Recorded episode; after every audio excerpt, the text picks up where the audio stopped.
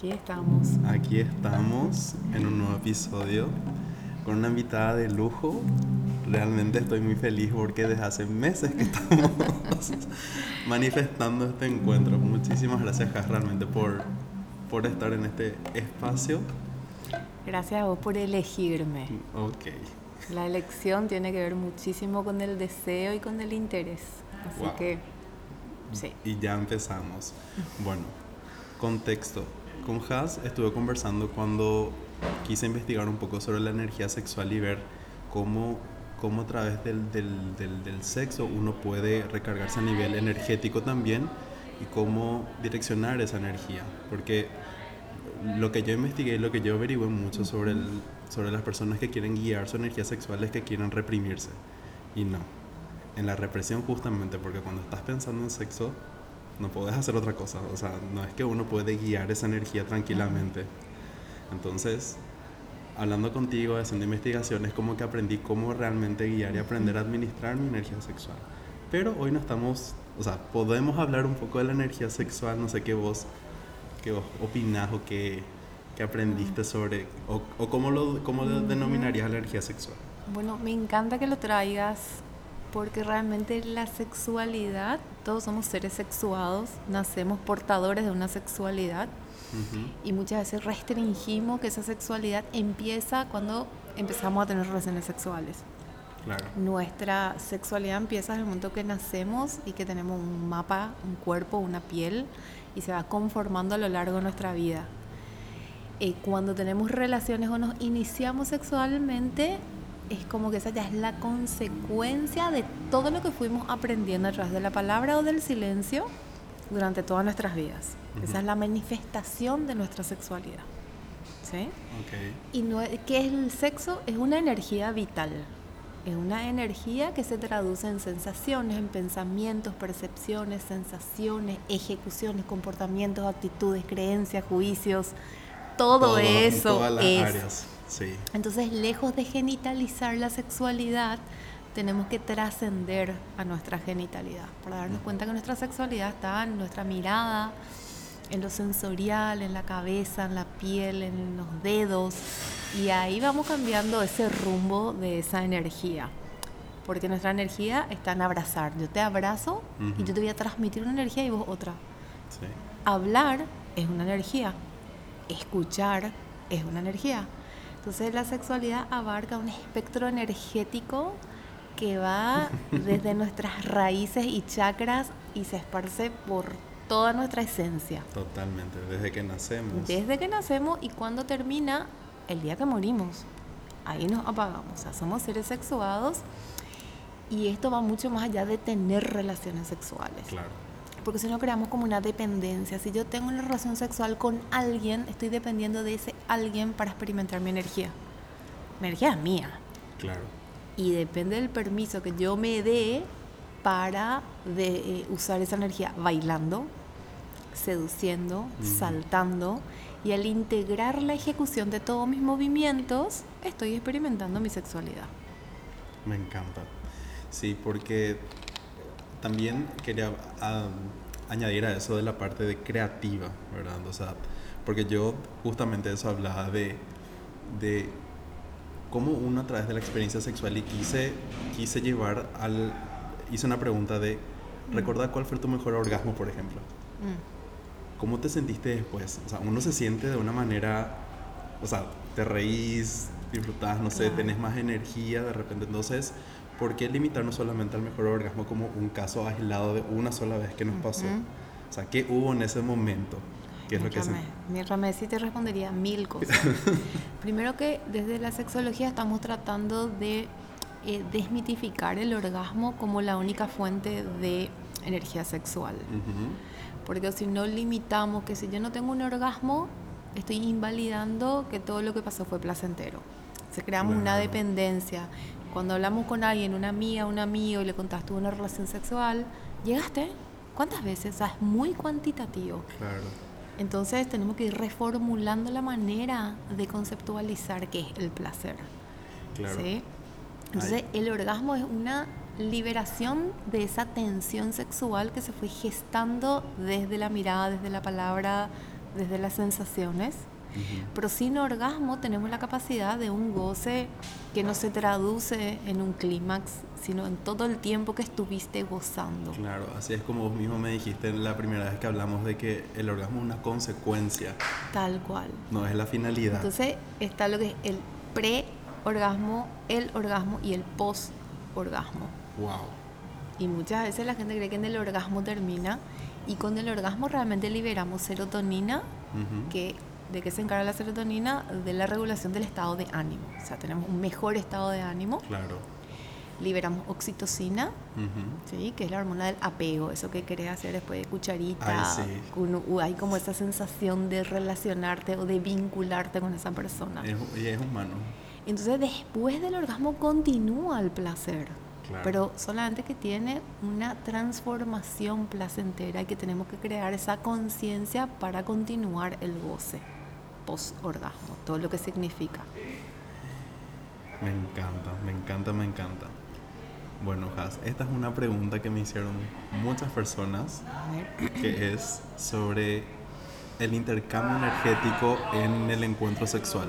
Mm, bueno, o sea, ¿qué es lo que sucede? O, porque muchas veces eh, pasa esto de sentir, de sentirnos asqueados después de una relación sexual, por ejemplo. O sea, ¿qué, ¿qué, pasa en ese...?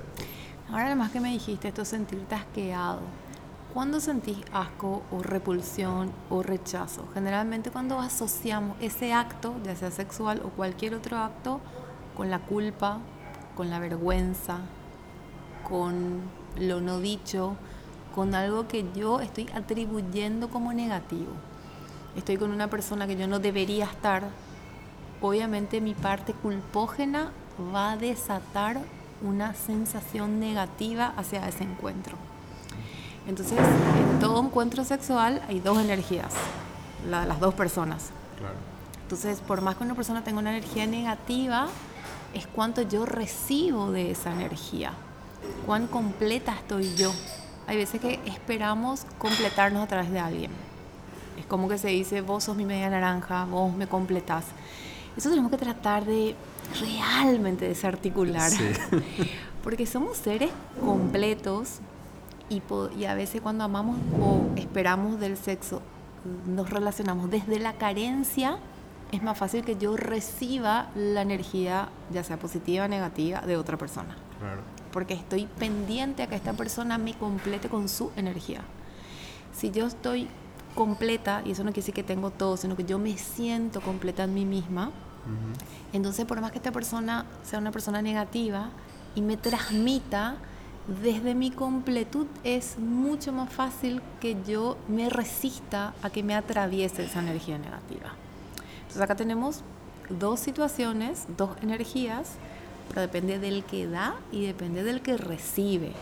Entonces, si yo recibo y me siento mal con una energía negativa, bueno, no solamente tengo que pensarle a la otra persona como una persona negativa, oscura o mala o fragmentada, quebrada, sino tengo que verme, bueno, a mí. ¿Por qué le dejé a esta persona que me integre? ¿Dónde están mis límites? ¿Qué me dio culpa? ¿Me dio, ¿Cómo me siento yo con respecto a mi sexualidad? Claro. Si yo tengo una vulnerabilidad hacia mí misma, es más fácil que me llegue la parte negativa de esa persona sin que esa persona sea esencialmente negativa. ¿verdad? Wow. Entonces, ahí siempre hay un flujo de ida y vuelta. No hay una persona negativa y otra. No son como los polos positivo, positivo o negativo, positivo. Ah, ojalá fuese así de fácil. es fácil, ¿verdad? Y aparte, no solamente lo que yo recibo de ese encuentro, sino lo que yo estoy ofreciendo en ese encuentro. Yo también puedo ofrecerte mis fantasmas, te puedo ofrecer mis miedos, te puedo ofrecer mis configuraciones más ocultas y obviamente me fragilizo en el medio y recibo las tuyas. Porque es un espacio vulnerable también, ¿verdad? Y es un encuentro de dos. De dos. Y ahí yo siempre digo que en dos personas hay tres sexualidades. Ok. mi sexualidad, que sería eh, todo el desarrollo que te estaba diciendo, eh, biopsicosocial, todas mis configuraciones biológicas, psicológicas y sociales, es mi sexualidad. Una. Después está tu sexualidad con todas tus configuraciones propias. Y cuando estas personas se encuentran, forman un tercer espacio en común, que es la sexualidad de esa Ah. pareja. Que de repente vos podés decir, ¿cómo con esta persona me fue increíblemente bien y con otra no? Porque es el encuentro de dos sexualidades que se potencian. En fantasmas, en pasados, en presentes, en esperanza, en represiones, emociones, inhibiciones, lo que fuese. Entonces una persona te puede potenciar y otra persona te puede inhibir, pero seguís siendo vos mismo. Entonces esa sería la tercera sexualidad, la del encuentro. Wow. Entonces es como que a través de la sexualidad también podríamos hablar de que es una herramienta de autoconocimiento. Totalmente.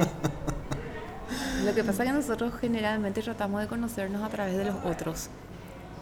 El, el niño aprende a conocerse, su- sus primeros referentes son mamá y Ujú. papá. Si tu mamá te enseña todos los días que sos alegre, que sos inteligente, que sos divino, vos aprendes a conocerte a vos mismo a través de los ojos de la parentalidad. Ujú. Y después lo haces tuya. Esa mirada la haces tuya. Con las parejas generalmente hacemos lo mismo. Tratamos de conocernos a través del impacto que tenemos en el otro. Entonces la sexualidad es como que yo soy buena. ¿Por qué preguntamos tanto este? ¿Te gustó? ¿Te gusta así? Porque necesitamos la aprobación del placer del otro para confirmar el mío. Y no hay buen amante o mal amante. O sea, no hay buen sexo o mal sexo. Es lo que despliegues en ese encuentro y cómo te hagas sentir. Porque vos podés decir, bueno, eh, por ejemplo, el sexo oral se hace de tal manera, que a veces me preguntan, ¿y cómo hay que? Y vos podés experimentar, pero cada genitalidad es diferente y uno es portador de una sensibilidad distinta. Entonces lo que le haces a una persona puede no gustarle a otra. Claro. Entonces no es que yo hago bien o yo hago mal. Es cómo me desempeño según la conexión que yo tengo con esa persona. También depende mucho mi rendimiento de acuerdo a mi autoimagen, mi autoconfianza y mi esquema corporal. Si yo estoy más pendiente de cómo voy a hacer o cómo se ve mi cuerpo, la expectativa que tengan sobre la heteronormativa de belleza, eso puede alterar mi rendimiento porque yo estoy mucho más pendiente de cómo voy a hacer lo que se espera de mí que mi propio goce. Entonces, esos sí son condicionamientos. Wow. Porque nosotros en el cerebro tenemos está el sistema nervioso autónomo y que tiene dos sistemas, simpático y parasimpático. Para que todo fluya dentro de lo que estábamos hablando, que es nuestra estructura fisiológica, yo me tengo que relajar. Con la relajación va a funcionar mejor em, todo lo que sea la circulación, va a haber una vasocongestión, se van a dilatar mis vasos sanguíneos, voy a tener mayor sangre y la sangre se necesita para la fase excitatoria de la sexualidad. En el hombre se traduce como la erección y en la mujer se traduce como la lubricación. Ah, ok. ¿Sí? Entonces la parte más fisiológica. Si yo estoy nervioso, ansioso, eh, quiero que todo salga bien, porque, a ver, la peor disfunción sexual es la expectativa. Lo que el otro espere de mí o lo que Uf. yo espero de mí. Ahí ya, ya Murió. está, murió. Ya. Entonces ahí en vez de activarse mi sistema parasimpático, que es de relajación, este se inhibe y se activa mi sistema simpático, Ujú. ¿sí? que está atravesado por los pensamientos ansiógenos, las preocupaciones, todo lo que interviene y se activa mi lóbulo frontal. Entonces la sangre, en vez de irse a mis genitales para que haya una mayor dilatación, Se va al cerebro. Entonces ahí hay una distracción de lo que llamamos los estímulos eróticos. Es que una persona te puede estar acariciando, besando, pero como estás más concentrado en tu pensamiento que en la sensorialidad, ese estímulo no te llega y no hay una lectura del placer. Y te están haciendo lo mismo, pero vos no estás percibiendo con esa carga de placer, porque tu pensamiento está interferido o mediado por pensamientos ansiógenos que Ujú. te disipan y te alejan de la relajación. Claro, por eso muchas veces, y particularmente como yo empleé en mi vida, es no, no buscar ese rápido, rápido. O sea, porque si no es como que ya estás, ya entraste a la cancha, ya aceleras, o sea, no, no, no, estás, no estás teniendo un momento de placer. Por eso, el o sea, desde mi perspectiva, lo que aprendí a aplicar es mucho de llegar al encuentro tranqui. O sea, Y por eso ahora tanto, no sé si está en todos lados como que se está eh, utilizando mucho lo que es el mindfulness. Acá estoy yo. Bueno, el mindfulness, pero erótico.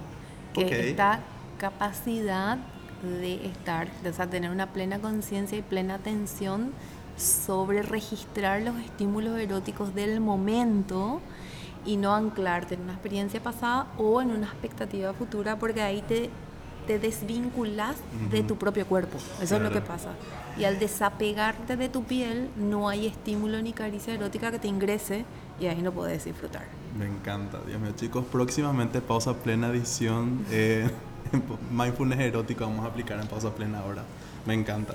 Sí, el- Pero sí, o sea, justamente el mindfulness para mí es una herramienta espectacular porque te conecta con el momento presente. Porque muchas veces lo que nos pasa es estamos pensando en lo que tenemos que hacer después o lo que dejamos pendiente y no estamos disfrutando del momento presente en, en ese momento que tiene que ser un goce para nosotros.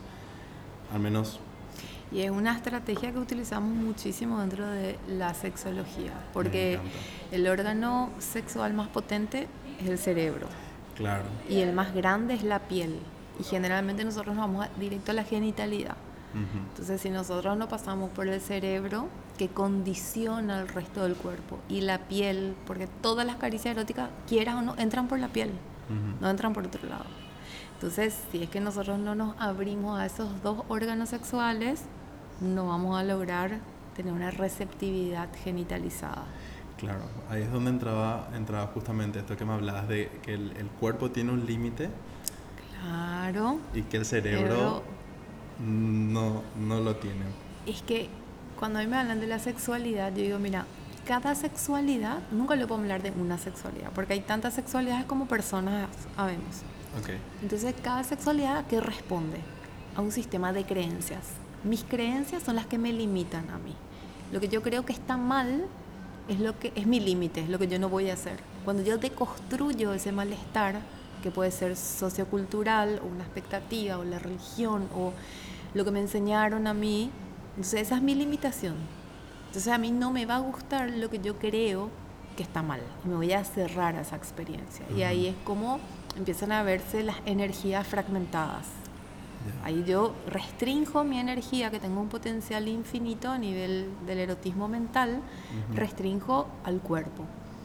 Por ejemplo, todas las zonas del cuerpo tienen la capacidad de ser erógenas. Yo puedo erogenizar el codo, puedo erogenizar el tobillo. Son zonas que de repente pasan desapercibidas, Pero, pero si yo le cargo de una experiencia, de una mirada, de una situación, esa zona, cada vez que después me acaricien, va a ser una conexión a esa experiencia que yo tuve y guardé y va a cobrar un sentido diferente.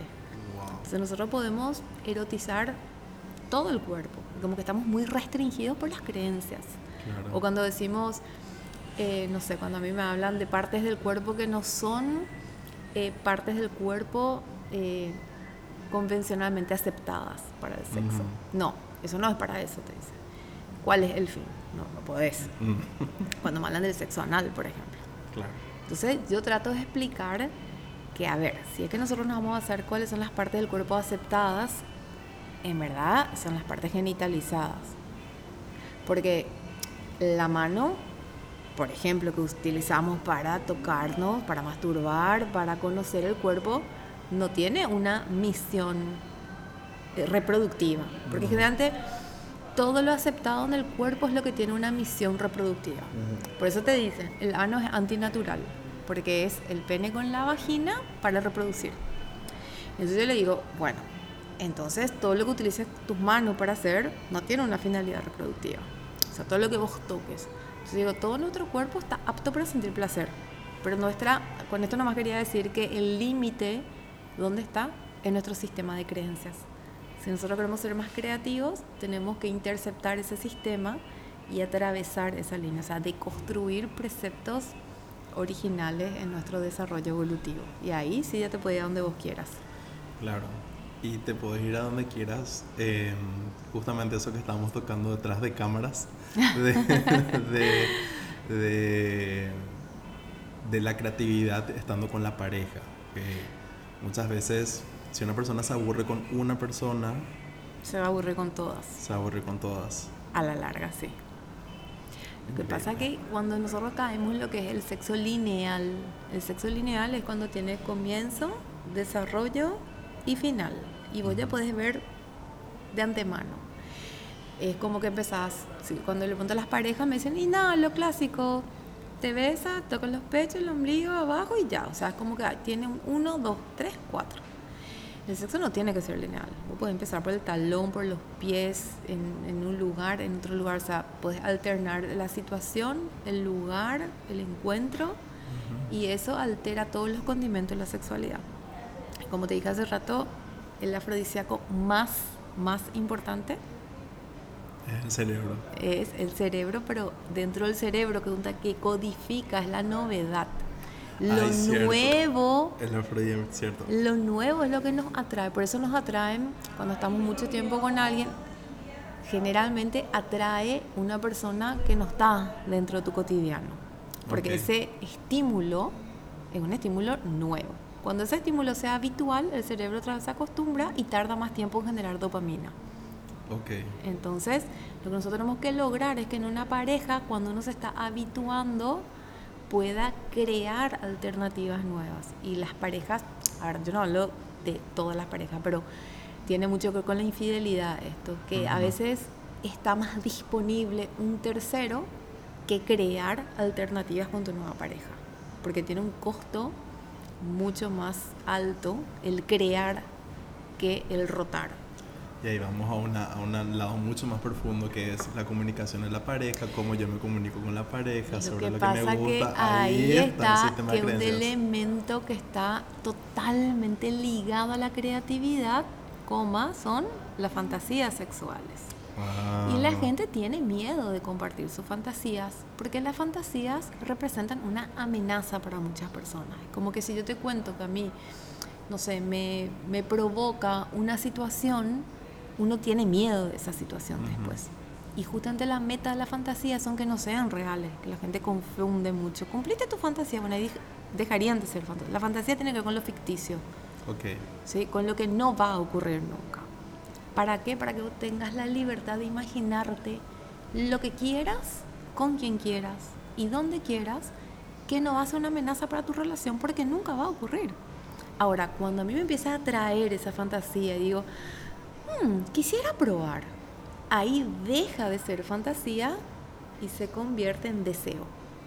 El deseo sí es más concreto y tiene una finalidad de hacerse real. Pero yo te puedo decir, mira, mi fantasía es, bueno, no sé, algo... Que esté uniformado, no sé. No te voy a decir algo que sea más, eh, eh, a ver, que se pueda entender mejor. Por ejemplo, yo te puedo decir, mi fantasía es estar con más de una persona. Ok. ¿Sí? Pero vos me preguntas, ¿harías? Y yo te voy a decir, no, porque me intimida y porque ahí sí ya está expuesta mi vulnerabilidad o ya está expuesto mi sistema de creencia o es algo que me va a hacer sentir incómoda. Pero el fantasear con eso sí es un estímulo que me activa y me prende. Entonces yo puedo fantasear con algo, pero no necesariamente lo quiero hacer real. Entonces está bueno hacer esa diferencia y disociar para que la gente se anime a fantasear. Porque cuando yo hablo con, con mujeres, es como que tienen miedo a fantasear. Primero porque se les va a juzgar. ¿Cómo va a querer hacer un trío? ¿Cómo va a querer estar con una mujer? ¿O cómo va a querer estar con tu sobrino? O mil cosas. Claro. Entonces ahí entra el deber ser, eh, la vergüenza, el pudor, lo correcto, lo políticamente correcto. ¿Cómo vas a desear eso? Te hace una mala mujer. Ay. Entonces las fantasías están muy obturadas por el deber ser. Entonces, ¿cómo vamos a crear si no tenemos fantasías previas? Entonces la fantasía y la creatividad sí o sí van de la mano. Qué impresionante. Bueno, Has, ¿y qué nos recomendás para una gestión energética sexual? No sé si así puede ir la pregunta. Súper buena pregunta. Lo primero es reconocernos como seres energéticos y sexuales, porque si yo no me reconozco como una persona sexual y que eso es una energía que se atraviesa, se manifiesta, entonces voy a estar cerrando mis oportunidades de utilizar mi energía. Entonces primero me reconozco como un ser humano sexual y que la sexualidad no está reducida a la genitalidad. Sino que la sexualidad habita todo mi cuerpo, todo mi piel, mi mirada, mi palabra, todas esas son maneras en que reconocemos nuestra sexualidad como una energía vital que nos habita a nosotros. Entonces, primero es dejarnos para conocer y saber que esa energía, aunque yo no piense en sexo o no tenga relaciones sexuales, yo sigo siendo sexual. Okay. Y eso tiene que ver mucho con eh, la autoimagen, autoconcepto, autoconfianza y cómo yo me siento con mi sexualidad. Me siento cómoda, incómoda, cómo me siento con mi cuerpo, con mi manera de relacionarme con otra persona, me acepto, porque si yo rechazo mi cuerpo, es muy difícil que tenga una sexualidad plena. Claro. Entonces, primero repensarnos, bueno, ¿cómo estoy viviendo mi sexualidad hoy? Dos, ¿qué aprendí que es sexualidad? Sí. Que va más allá de la genitalidad, que tiene que ver con la espiritualidad, con la energía, con los valores, con las creencias. Y saber que mis límites sexuales son mis creencias. Si yo quiero ser mejor, cuando me dicen, dame un tip cómo ser mejor en la cama. Y yo te puedo decir miles, pero si vos sos limitada en tus creencias, ni uno te va a servir. Entonces el primer tip es primero revisa tu sistema de creencias. Okay. Eh, tenés que sacar de tu diccionario la vergüenza, el tabú, el pudor. Y una vez que llegues a ese nivel, todo es válido. O sea, es enorme, porque todo es válido. Todo lo que te hace bien a vos y a la otra persona no tendría por qué estar mal. Ese es el límite, el, el, malestar que podemos tener con nuestro cuerpo y el malestar que podemos ocasionarle a otra persona. En verdad, ese es el límite. Cuando te dicen cuál es el límite de qué hacer y qué no, el bienestar, la gratificación y la responsabilidad afectiva y sexual, dentro de lo que es un vínculo sexoafectivo. Ese es nuestro límite. De ahí, me preguntado otras tips autoexploración, revisar mi cuerpo, revisar mis mapas erógenos, descubrir el mapa erótico de mi pareja, eh, cerrar los ojos y poder irme más allá de la genitalidad, la sensorialidad y después ya vienen miles y miles y miles de tips. Me encanta. Pero eso para resumir, porque esto, esto da para mucho. Da para más. Te podemos esperar entonces en otro capítulo, ah, Encantadísima. bueno. Eh, yo voy a dejar el arroba de Has justamente para que la contacten porque sé que, así como explicó, es, es muy generalizado. Eh, o sea, tratamos de resumir un poquitito eh, varios conceptos o varias ideas, pero justamente como la sexualidad se da en cada persona, en cada pareja y en el encuentro, es que si quieren seguir explorando y profundizando este tema, contacten a Has, que realmente yo sé que les va a poder ayudar porque por experiencia propia. bueno. Encantadísimo, Gracias a vos por este espacio y por todo lo que podemos lograr a través de la palabra. Así es. Bueno, nos encontramos oportunamente. Que así sea.